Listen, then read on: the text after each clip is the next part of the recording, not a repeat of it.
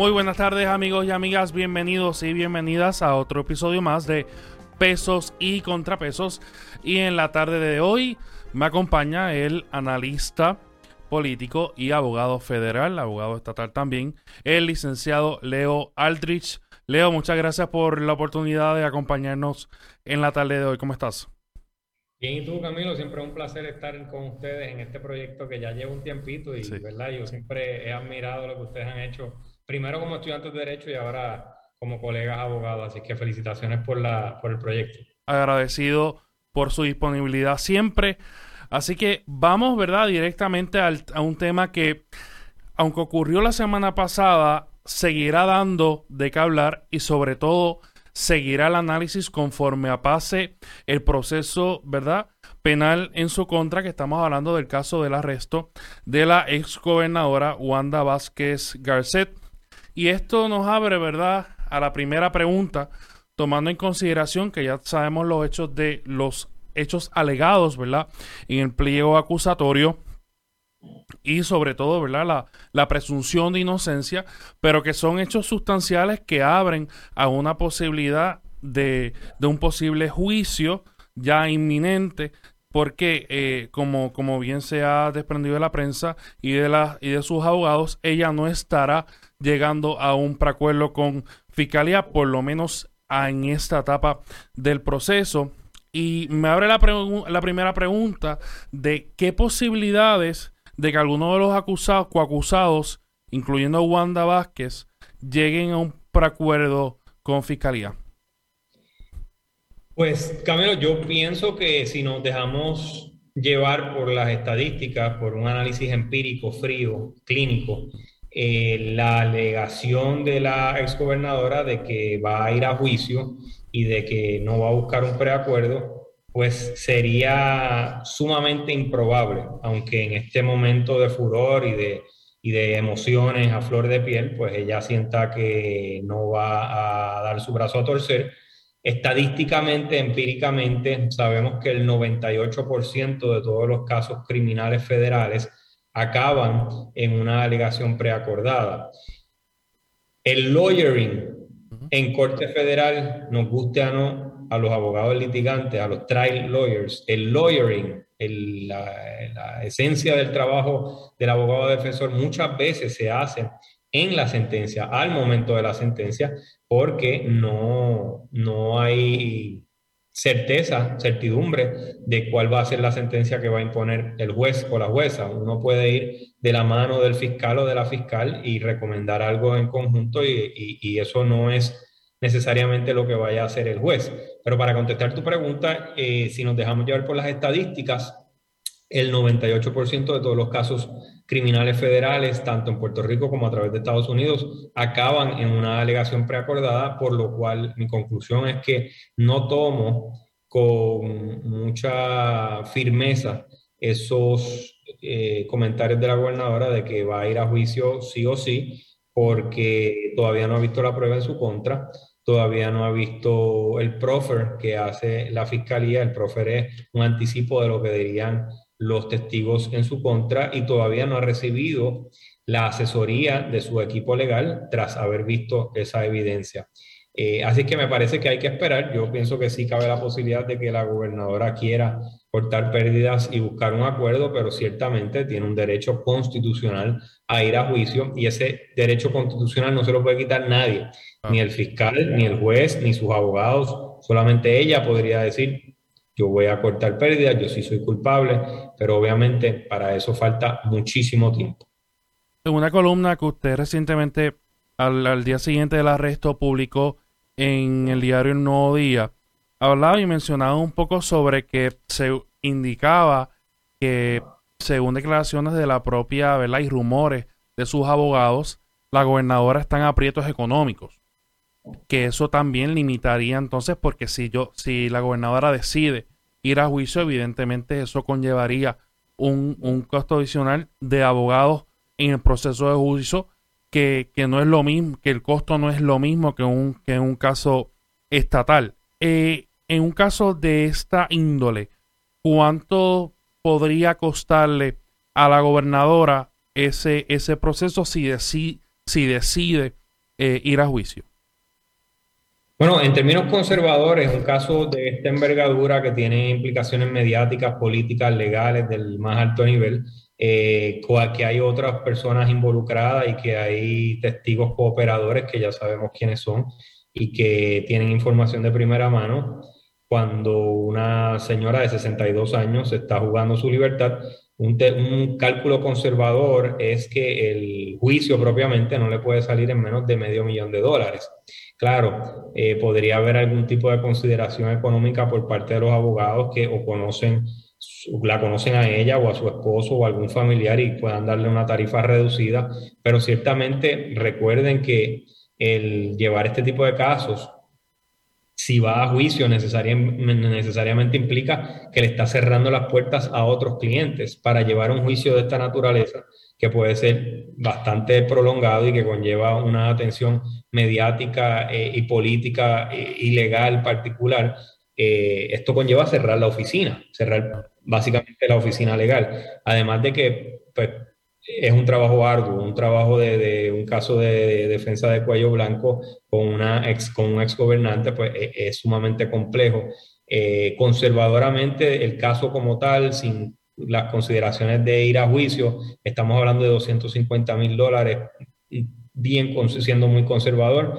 Así es que e, es ciertamente un impacto económico el que va a tener la gobernadora para, para montar su defensa en, en, este, en este caso. Y, y, tú traes un punto muy interesante, Camilo, que es que, que es muy lamentable, sea ella o sea cualquiera, que tenga que escoger si va o no ir a juicio por la capacidad económica.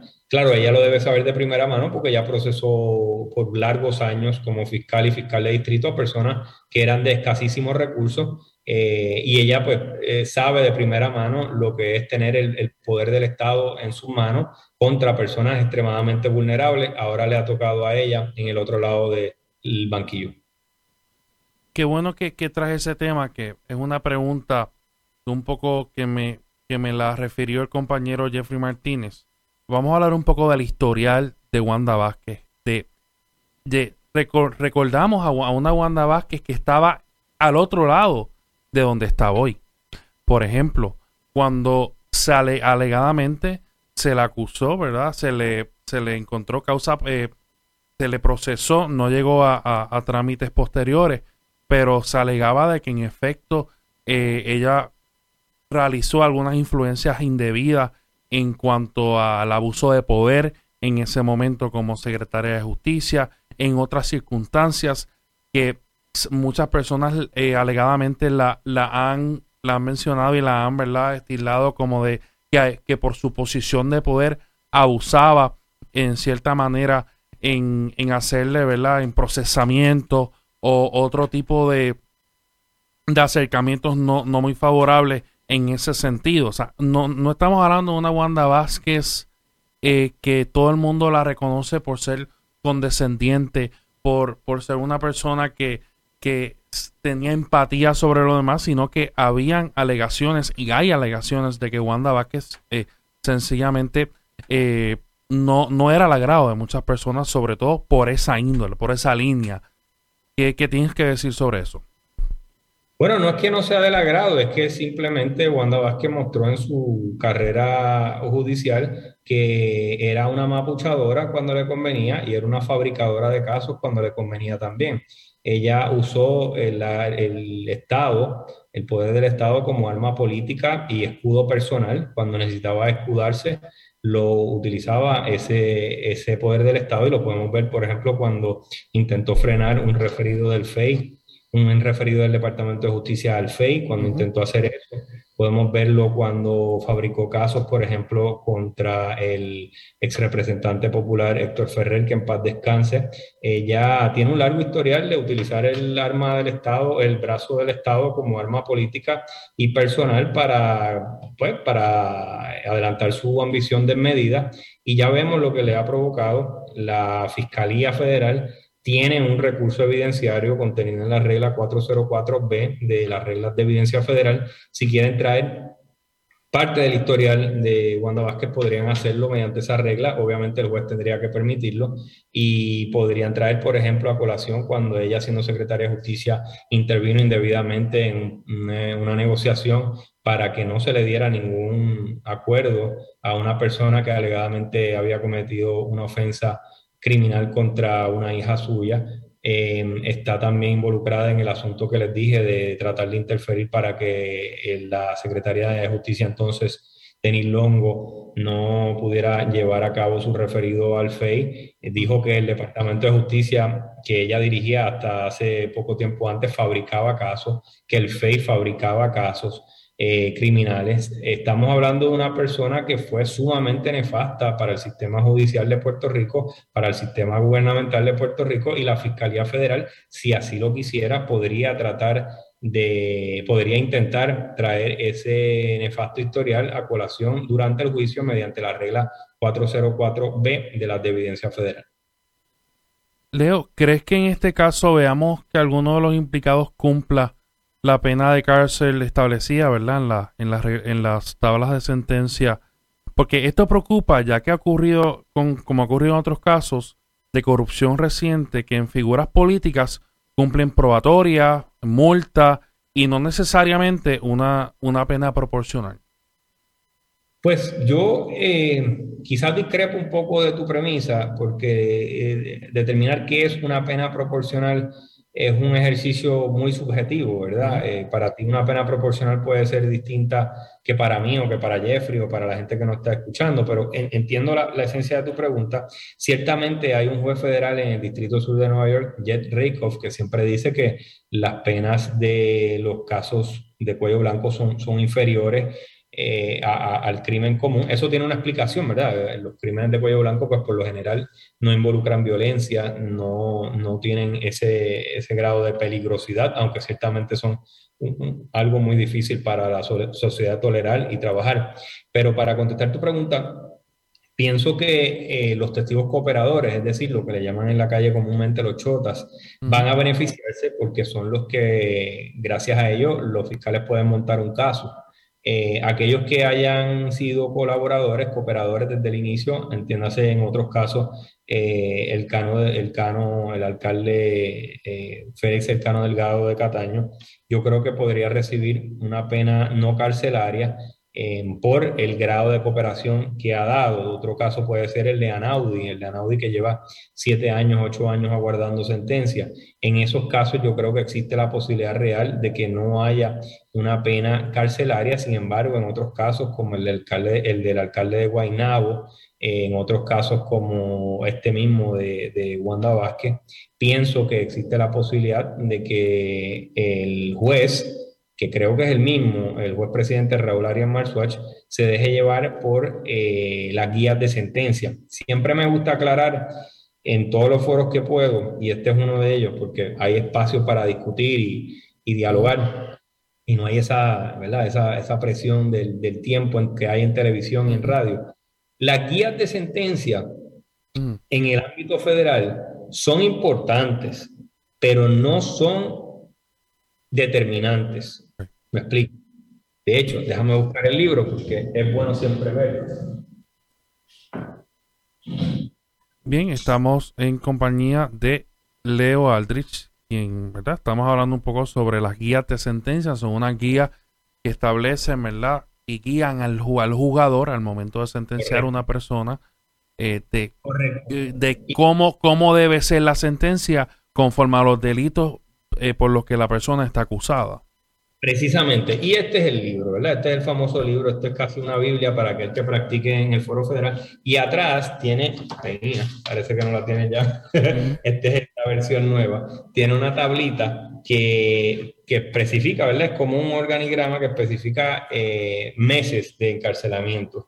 Y ese, ese, esas guías son guías. Desde el 2005, el Tribunal Supremo, un caso que se llama US versus Booker, especificó que las guías sí son importantes y el juez las tiene que calcular, pero el juez puede irse por encima o por debajo de esas guías. El estatuto, la ley, siempre va a gobernar por encima de las guías. Un ejemplo, puede haber una ley, delito, que especifique que hay un mínimo de cárcel de cinco años. Y si las guías dicen que las guías son de 57 a 71 meses y el juez le quiere dar 57 meses porque es la parte baja de las guías, no puede darle 57 porque el mínimo son 60 y está obligado por el estatuto a darle 60 como mínimo. Y, y asimismo, por ejemplo, eh, digamos, el caso de Rafi Pina, las guías eran 33 a 41 meses de cárcel. El juez le, pero el estatuto en ese momento era de 0 a 10 años. El juez le podía dar probatoria o le podía dar 10 años. Las guías indicaban, sugerían que le diera de 33 a 41, pero el juez le podía dar dos años, le podía dar un año, le podía dar seis años, cualquier cosa dentro del intervalo de 0 a 10 años. Por eso que es importante ver que las guías sí son importantes, pero no son determinantes porque la discreción prácticamente entera queda en manos del juez o de la jueza. Bien, licenciado, y me, gustaría, ¿verdad? Ya el, el, tiempo nos va traicionando, pero me gustaría eh, hacerle esta última pregunta, sobre todo sobre quién va a juzgar a la exgobernadora. Sabemos que para, ¿verdad? Para este tipo de casos, eh, la gobernadora, pues obviamente salía mucho en, la, eh, en una figura pública.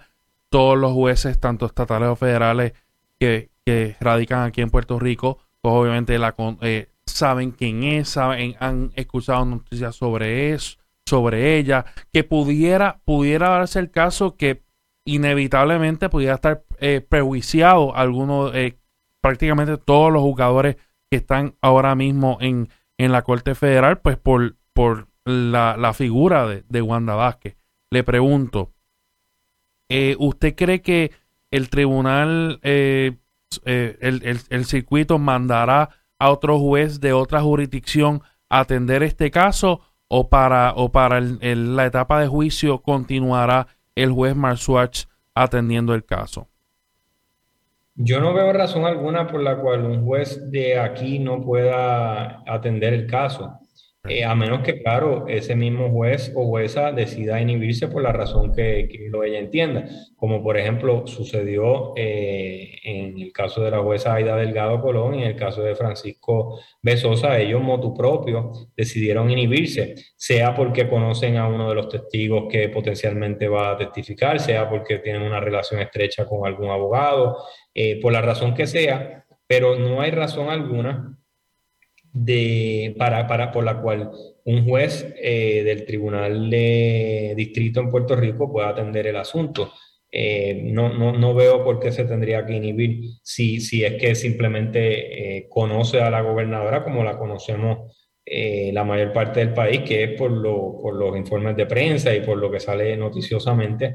Así que me parece que, que sí, que aquí existe la capacidad, el, el, la, la la preparación, los recursos para poder atender este caso como no como cualquier otro, porque implica lo que tú has dicho, una figura de gran envergadura, pero ciertamente van a, van a ponerse las medidas profilácticas para que se pueda atender de manera justa e imparcial, como requiere la Constitución y como, como merece eh, cualquier ciudadano.